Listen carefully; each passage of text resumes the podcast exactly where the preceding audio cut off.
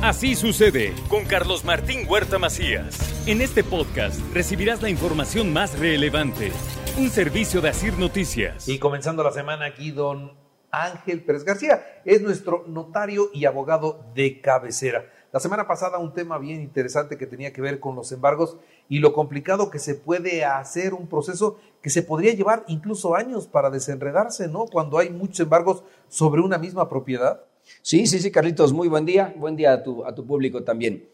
Este, sí, por eso los, los, juicios ejecutivos mercantiles que llegan a la notaría después de adjudicados son unos volúmenes, de verdad, volúmenes enormes, para poder ver cuántas personas embargaron ese inmueble, a cuánto se les adjudicó y cómo se lo adjudicaron.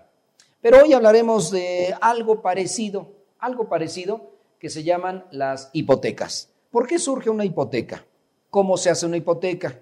El embargo ya vimos cómo, órdenes judiciales. la hipoteca no son órdenes judiciales. Las hipotecas son, tienen otro, otro matiz diferente. Y lo veremos de la siguiente manera. Cuando una persona va a comprar un inmueble y no le alcanza el dinero para pagar el inmueble en total de contado, ¿qué hace? Pide un préstamo. ¿Quién se lo otorga? Se lo otorga por lo general una institución de crédito. Entonces, esa institución de crédito le otorga un 60, un 70, un 80% del valor del inmueble. Es decir, el inmueble vale un millón de pesos, le presta 800 mil pesos y el cliente abona 200 mil pesos para pagar ese inmueble. Y entonces ese inmueble se queda en garantía, se queda hipotecado en primer lugar y grado. ¿Y por qué hablamos de primer lugar? Porque es el primer gravamen, la primera anotación que tiene para garantizar la deuda que tiene. Ya está hipotecado. ¿Qué garantiza ese inmueble? El crédito que está otorgando cierta institución. ¿Puede ser hipotecado por un particular? Sí. Si yo llego con un particular a pedirle un préstamo me va a prestar determinada cantidad y en ese momento el inmueble se queda hipotecado. ¿Puede haber una hipoteca en segundo lugar? Sí. ¿Puede haber una hipoteca en tercer lugar? Sí. ¿Se pueden ceder los derechos de esa hipoteca? Sí. Es decir, las hipotecas que aguante el inmueble con la garantía que tienen. No necesariamente tiene que ser tres o cuatro o cinco hipotecas o una sola. Todo dependiendo de la garantía que se tenga que garantice lo que se está pidiendo prestado. ¿Se puede otorgar hipoteca también o una garantía para otro tipo de, préstamos? Sí.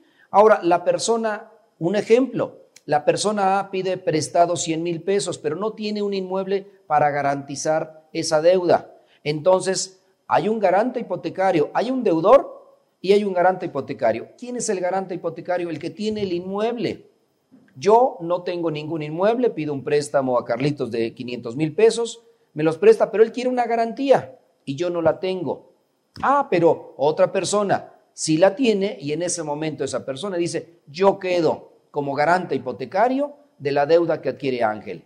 Ángel es el deudor, otra persona es el garante hipotecario y Carlitos es el acreedor. Y tenemos tres personas que juegan en, un, en, el, en el mismo asunto que tenemos, que nos ocupa. La deuda es una, el deudor es otra persona y si no, me, y si no pago yo, va a pagar el garante hipotecario.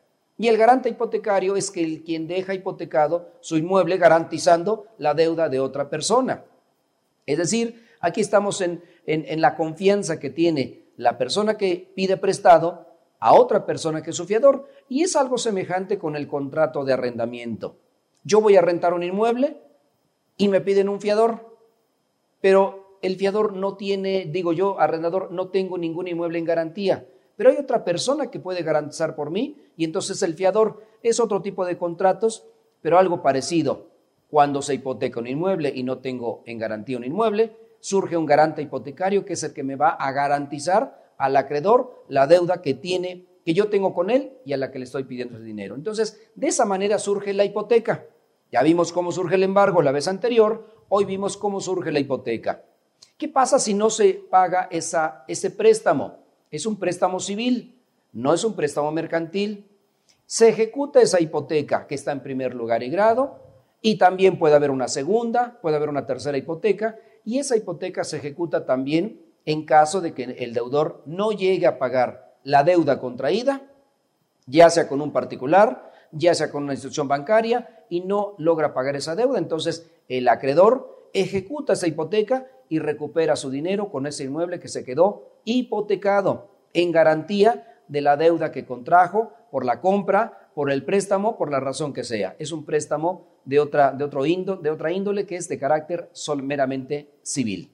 Así surge la hipoteca y así puede ejecutarse. Muy bien, pues Angelito, ahí están instrumentos para mover el dinero, ¿no?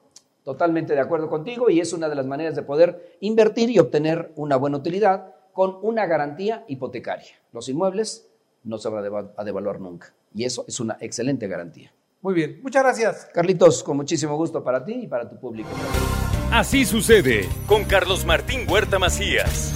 La información más relevante ahora en podcast. Sigue disfrutando de iHeartRadio.